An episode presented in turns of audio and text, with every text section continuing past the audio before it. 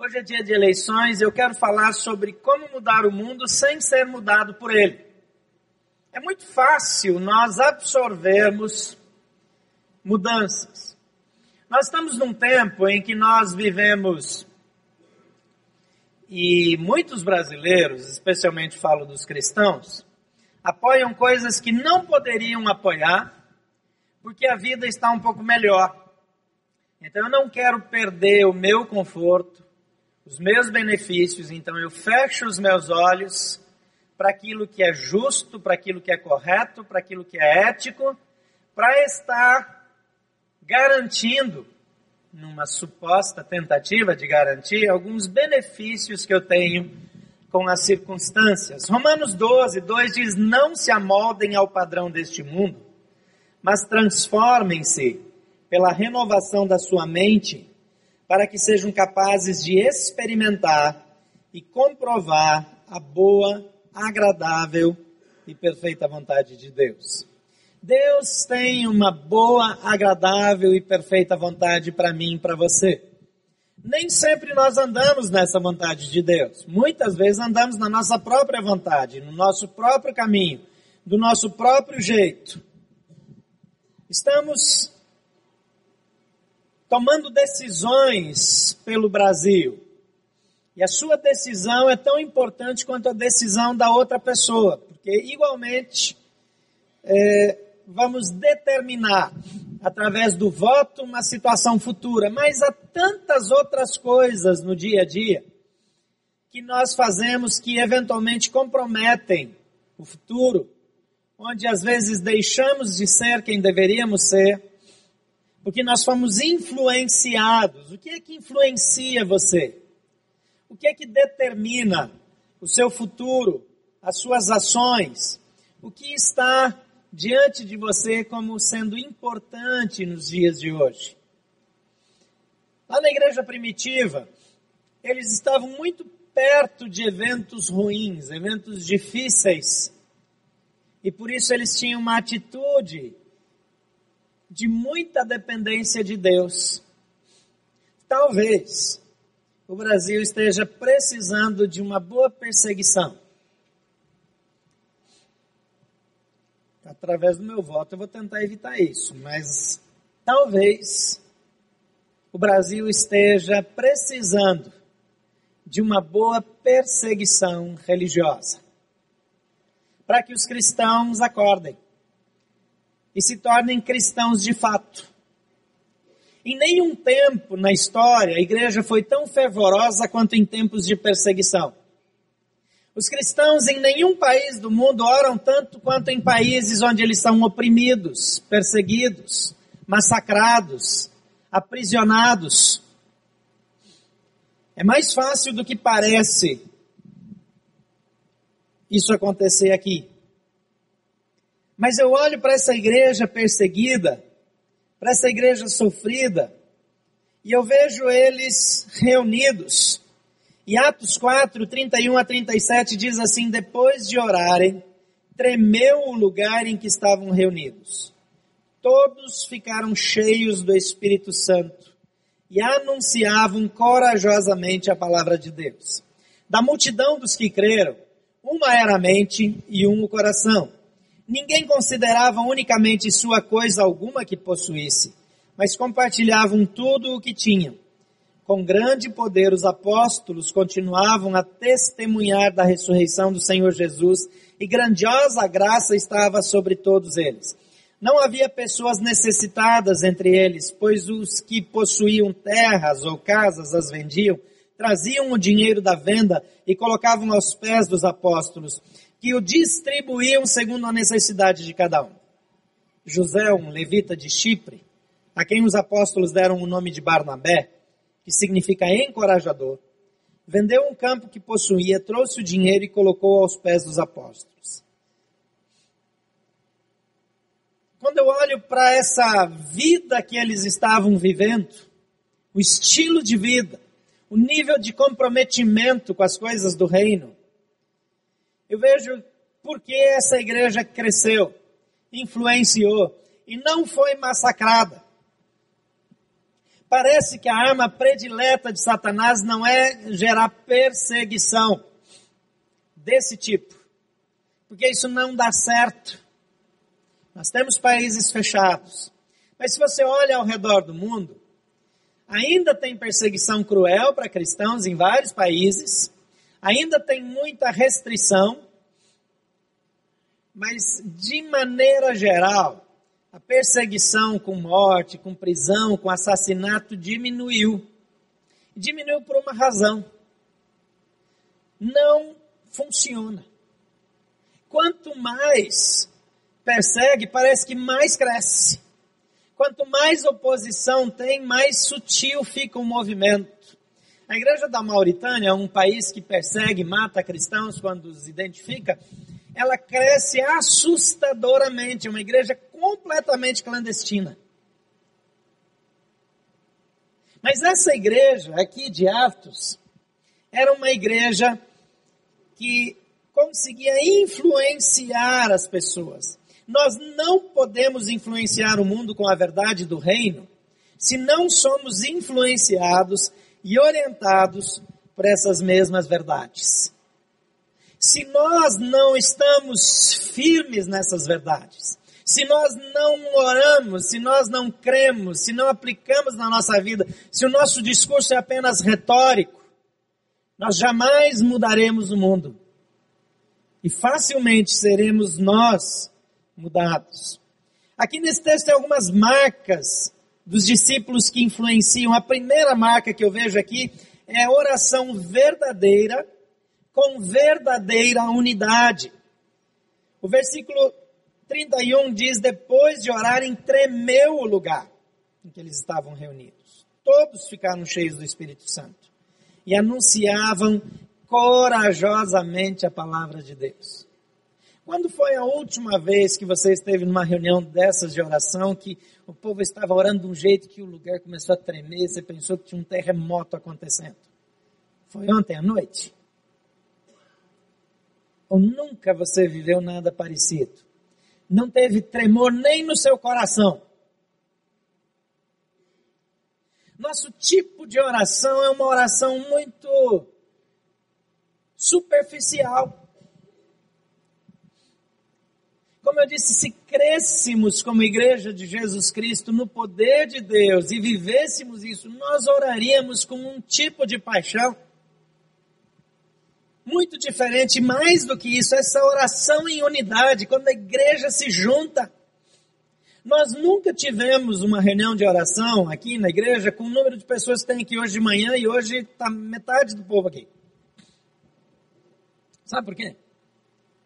Não é porque não tem divulgação, não é porque não tem propaganda, porque não precisa de propaganda. Aqui tinha uma necessidade que levava o povo a querer orar. É porque a gente não acredita nesse negócio, a gente só diz que acredita. E a gente faz aquela oração na hora da refeição e está satisfeito com isso. Eu sei que tem muitas pessoas aqui que são verdadeiros intercessores, eu dou glórias a Deus por isso, mas essa não é uma realidade absoluta. Aqui nós temos um povo intercessor, um povo que se junta para orar, e o poder de Deus manifestado naquele momento é tamanho que o ambiente treme, que tem uma manifestação, um mover sobrenatural. Há uma convicção de que as coisas com Deus vão bem. Agora veja, esse povo sai dessa oração em perseguição. Eles saem desse ambiente para precisarem fugir, para serem mortos. Não é que porque eles oraram e o lugar tremeu, tudo deu certo na vida deles. Não está ligado com bênçãos. Eu posso ser tremendamente abençoado e ainda assim viver longe de Deus.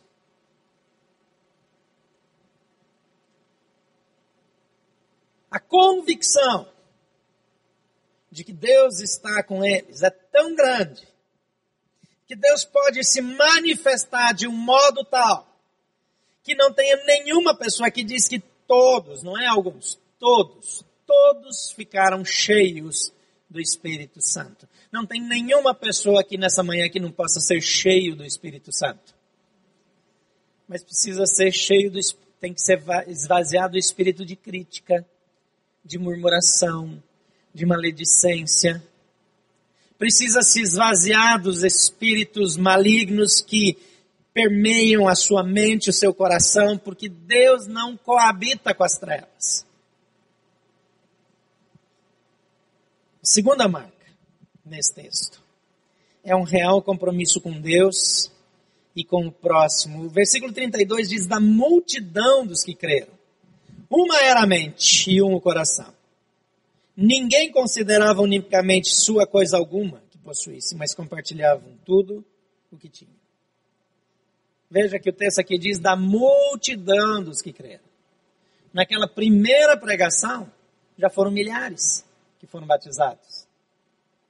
Ah, não, se a igreja fosse bem pequenininha e tivesse ali só umas 200, 300 pessoas, nós teríamos esse nível de comunhão. O texto aqui está dizendo que da multidão, da grande multidão, muito maior do que a nossa multidão, dos que creram, era uma mente, um coração e ninguém considerava unicamente, exclusivamente seu coisa alguma que possuísse. Uma mente, um coração, unidade de propósito, apoio mútuo, convivência é possível em qualquer tamanho de igreja quando esse povo ora e é cheio do Espírito Santo. Porque é o Espírito Santo que faz isso. E quando nós somos movidos do Espírito Santo, nós não temos tempo para críticas baratas, para acusação um contra o outro, para nos dividirmos por causa de opinião política para nos dividirmos e sermos maldizentes por qualquer outra razão. Porque estamos tão cheios do Espírito Santo que nós queremos falar das coisas do reino. Nós queremos dar o que temos para que os outros tenham suas necessidades supridas. Nós queremos repartir o Evangelho. Um compromisso real com Deus e com o próximo. Quando nós desafiamos você para ir para um pequeno grupo, nós estamos dizendo, vai lá para repartir vida. Para um cuidar do outro. Para um andar perto do outro. Se queremos mudar o mundo, precisamos receber a influência da fonte certa. Ser revestidos do poder do Espírito Santo de Deus. Se amanhã o resultado da eleição não foi o que você esperava, não vai desanimado no trabalho. A sua fonte é Jesus Cristo de Nazaré. Se hoje, quando fecharem as urnas, você souber que Youssef morreu mesmo, e que ele foi de fato envenenado, e que não teve problema cardíaco nenhum, e que isso tudo era verdade, e daí, o que, que muda na sua vida? Se é Jesus Cristo a fonte, você vai continuar de pé. Se Jesus Cristo é a sua fonte, se o Espírito Santo dirige você, você vai continuar de pé. Agora, se você achou que foi assassinado, que teve trama e não sei o que, amanhã ele sai do hospital e volta para a carceragem. Vivo. Mesma coisa. Você continua olhando para Jesus. Ele é a fonte. E não a política compromisso nosso com Deus e com o próximo. Precisamos ser um povo que anda em unidade, que vive em unidade, que vivencia as coisas do reino de Deus, muito mais do que as coisas desse mundo. Em terceiro lugar, uma determinação e poder para compartilhar o Evangelho. Veja o versículo 33 diz com grande poder os apóstolos continuavam a testemunhar da ressurreição do Senhor Jesus. E grandiosa graça estava sobre eles. Existe uma coisa chamada dom de evangelismo. Quantos têm dom de evangelismo aqui? Levante a mão. Quem tem dom de evangelismo? Pouca gente. Certeza, gente? Quem não sabe que dom espiritual tem, levanta a mão, que eu quero saber aqui. Então tem que providenciar isso, né? Porque certeza que tem mais gente com dom de evangelismo aqui. Levanta de novo quem tem dom de evangelismo. Ah, apareceram mais alguns que estavam escondidos aí na multidão. É, tem que tomar, tomar posse desse negócio. Agora, quem tem o ministério, quem tem a responsabilidade bíblica de evangelizar, levanta a mão. Todos nós. 100% de nós. Uma coisa é uma coisa, outra coisa é outra coisa. Aqui diz, o texto diz, com grande poder, os apóstolos continuavam a testemunhar da ressurreição do Senhor Jesus. Como é que os apóstolos faziam? Eles só testemunhavam? Não. Eles testemunhavam com grande poder. O poder era a presença do Espírito Santo. Jesus disse para os discípulos, para os apóstolos, para os primeiros, antes de começar, ele disse: Não saiam de Jerusalém até que vocês sejam revestidos do poder do alto. Uma igreja que não evangeliza é uma igreja que não tem poder. E um cristão que fala muito na igreja, que tem muitas reivindicações, mas nunca ganha ninguém para Jesus, deveria ir para casa pedir perdão e ficar com vergonha. Porque se você não é um edificador da igreja, não seja um destruidor da igreja. Porque tem pessoas que nunca fizeram diferença no reino, a não ser criar confusão. E quando eu sou cheio do Espírito Santo, o Espírito Santo não faz confusão, ele cria unidade. Ele une o povo de Deus. Ele solidifica a igreja. Ele edifica a igreja. E se você não alcança pessoas para Jesus, se você não é instrumento de testemunho poderoso, falta poder na sua vida. Mas o poder está à sua disposição. Ele está. Você pode ser cheio do poder do Espírito Santo. Você pode se revestir desse poder. Porque o Senhor Jesus já deu, já enviou, já soprou o Espírito Santo sobre nós. E nós precisamos nos encher dele. A Bíblia diz: enchei-vos do Espírito. Encham-se do Espírito falando entre vós com salmos, hinos e cânticos espirituais, cheios do Espírito Santo. Um povo que se ama, que se cuida e que vive as verdades do reino. Em quarto lugar, a quarta marca são é que as prioridades são definidas de maneira espiritual. Capítulo 4, versículo 34 e 35 diz: Não havia pessoas necessitadas entre eles, pois os que possuíam terras ou casas as vendiam.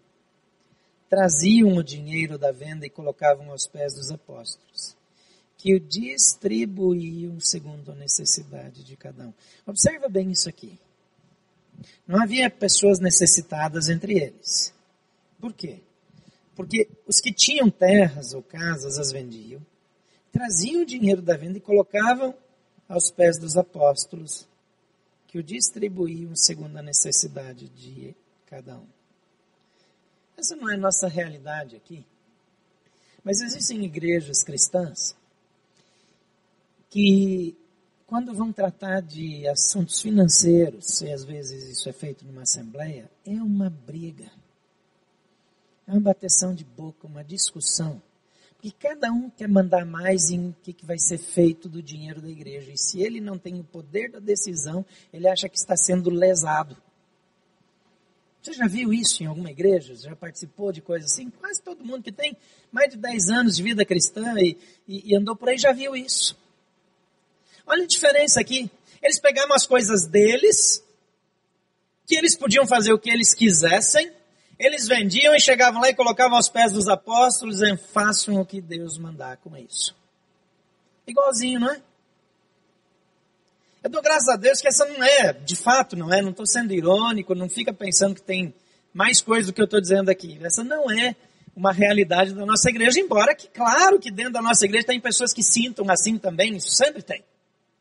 Mas aqui há um desprendimento e eu confio que Deus vai cuidar não das coisas da igreja, do meu dízimo, da minha oferta, não, mas das minhas coisas. E se Ele quiser, eu vou pegar e vou entregar também, porque é Ele que vai fazer o melhor, é Ele que vai decidir, porque a minha vida, a minha igreja, o meu futuro é controlado pelo Espírito Santo de Deus. Amém?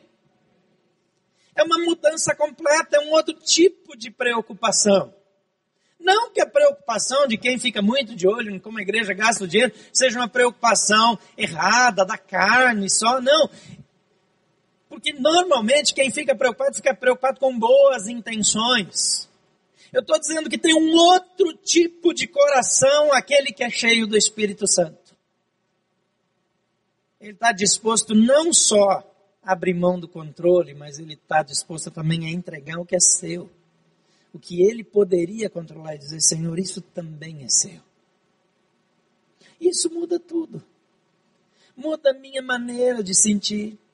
Muda a minha maneira de me preocupar com o futuro muda a maneira como eu me relaciono com o meu dinheiro. Veja que aqui havia uma situação específica. Eu não estou aqui sugerindo que você saia vendendo as suas propriedades e bens e trazendo para a igreja. Aqui havia um mover específico para que as pessoas fizessem isso. Era uma orientação do Espírito Santo de Deus. Não tem nenhum lugar no Novo Testamento aqui dizendo que os apóstolos chegaram lá e pregaram e disseram: Olha, gente, comecem a vender as coisas de vocês, traga o dinheiro para cá. Você viu algum tipo de apelo desse em Atos? Nenhum. Era algo exclusivo entre as pessoas e o Espírito Santo de Deus. Exclusivo. Então você nunca vai me ouvir sugerindo que você saia vendendo suas coisas e trazendo dinheiro para cá. Ou levando para onde quer que seja. Agora, precisa ter um desprendimento e uma dependência do Espírito Santo para fazer isso, não é verdade? É tão difícil comprar uma casa. É tão difícil pagar um imóvel. Ainda mais em Brasília, que tudo já vira milhões, né? A não ser que você vai comprar bem longe. Mas aqui eles têm uma disposição de seguir o Espírito Santo de Deus. Você é uma pessoa que tem disposição de seguir o Espírito Santo de Deus sem questionar? Você gostaria de ser uma pessoa que tem disposição de seguir o Espírito Santo sem questionar? Amém? Não, amém? Ah, que amenzinho não convenceu ninguém aquele primeiro, né? Eu provocando ainda não sai, imagina lá, é bom que vocês estão pensando direito. E não adianta ficar respondendo com empolgação, se o coração não tem empolgação. Isso significa perder o controle. Geralmente nós gostamos de controlar. Isso é do homem. Isso é do ser humano. Quinta marca dos discípulos que influenciam o mundo sem se deixarem influenciar. É que tem uma vida coerente e um testemunho consistente.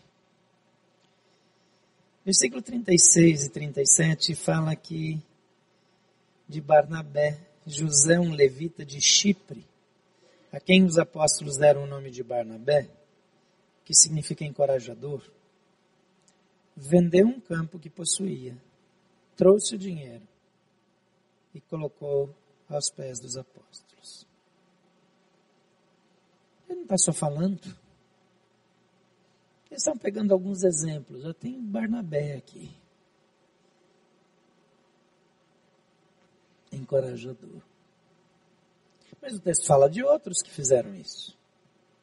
Ele só recebeu um destaque, depois ele vai aparecer mais adiante de novo na história de Atos. Mas eles puseram o nome de encorajador nele. Alguém que se preocupa em como o outro está vivendo. É aquela pessoa que se junta com um grupo aí que gosta de fazer visita no hospital porque tem alguém enfermo e ele quer ir até lá para ajudar. Para encorajar. É aquela pessoa que fica perguntando como é que está a Juliana do acidente de carro lá, que é, perdeu o movimento das pernas, fica orando por ela, manda mensagem, vai até na casa, visita.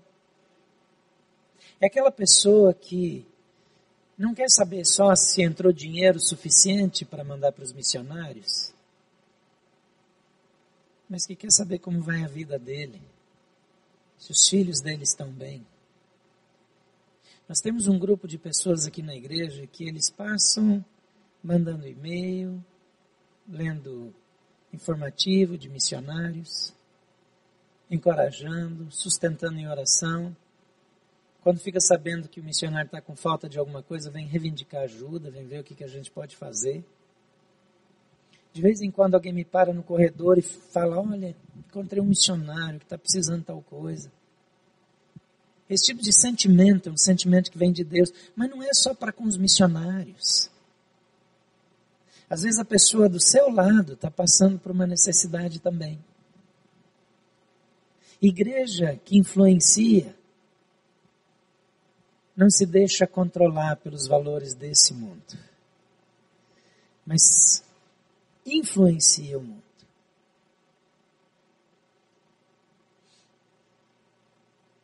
Essa igreja não podia ser calada, nem pela política, nem pelo governo. Lá em Atos 4,16, eles estão preocupados e as autoridades, os religiosos, estão falando: o que faremos com esses homens? Todos os que moram em Jerusalém sabem que eles realizaram um milagre notório e não podemos negar.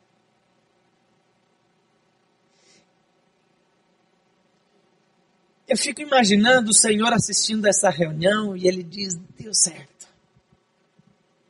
Não tem como negar quando a igreja de Jesus é a igreja de Jesus.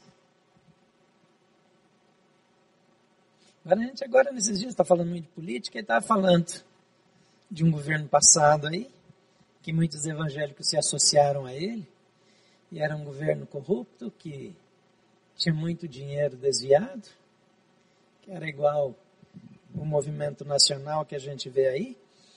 E os evangélicos, especialmente os pastores, meus colegas, se juntaram em manifestações contínuas de apoio. E até um desses pastores ficou famoso por agradecer a Deus pela propina.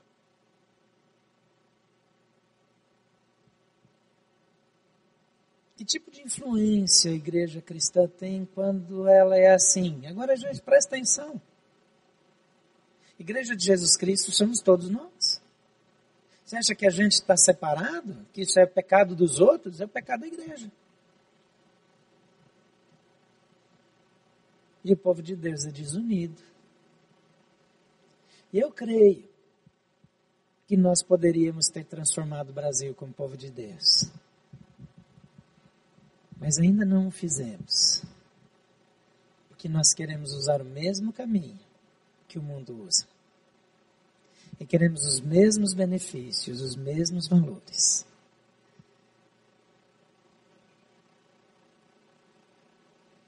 Mas quando nós oramos com fé, oramos em unidade, dependemos de Deus, ou talvez tivemos problemas o suficiente para saber que precisamos orar. Quando essa oração gerar em nós um compromisso profundo com Deus e um profundo compromisso com as pessoas ao nosso redor. Quando nós estivermos determinados a partilhar a fé com todos perto de nós e fazer isso movidos com o poder de Deus, cheios do Espírito Santo. Quando as nossas prioridades, o nosso foco for definido pelo Espírito Santo e não pela nossa mente. Inclusive o nosso voto e tudo que a gente faz. E quando a nossa vida se estabelecer como uma vida coerente com aquilo que a gente prega e o nosso testemunho for algo mensurável, palpável, cheios da graça de Deus, podemos mudar o Brasil. Não há governo, não há política, não há ideologia, não há corrupção, não há emparelhamento, não há controle, não existe nada maior do que o poder de Deus. Minha oração nesse dia é para que Deus tenha misericórdia do Brasil. Que o resultado das eleições reflita a misericórdia de Deus sobre a nossa vida. E que Deus nos dê anos de paz.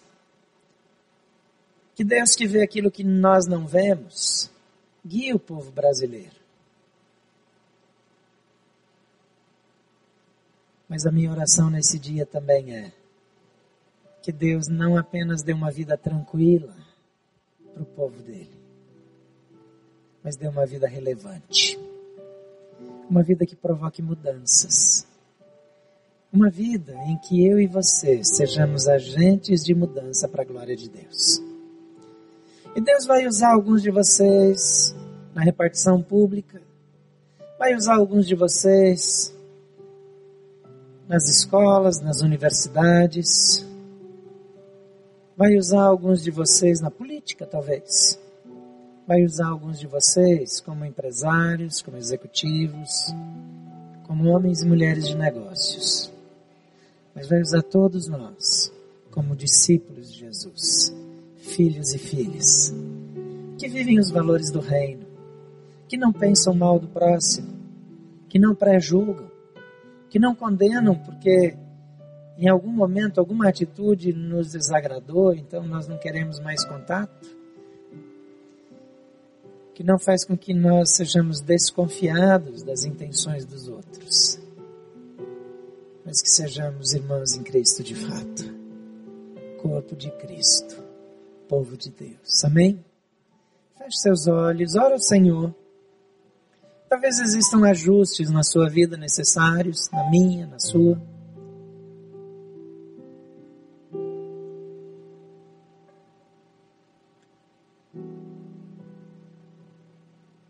Peça a Deus que comece na nossa vida um movimento de comprometimento, de crescimento, de cristianismo verdadeiro e profundo que Ele seja glorificado em nossas vidas. Pai querido, abençoa os teus filhos, cada um de nós nessa manhã. Não só nessa igreja, mas a partir daqui, alcança também aqueles que não vieram nessa manhã. Mas Pai, move de tal maneira que sejamos impactados tua presença, que sintamos o tremor da presença do Espírito Santo, do mover do Senhor enquanto oramos em unidade. Que sintamos o poder do Senhor mudando a realidade, cuidando da nossa nação, cuidando daqueles que estão ao nosso redor. E que tenhamos um tipo de fé que não se abala por conta de circunstâncias adversas. Porque se o Senhor é por nós, quem será contra nós? Vem sobre nossa família. Transforma os nossos lares, nossos casamentos. Faz de nós homens e mulheres segundo o teu coração. Em nome de Jesus.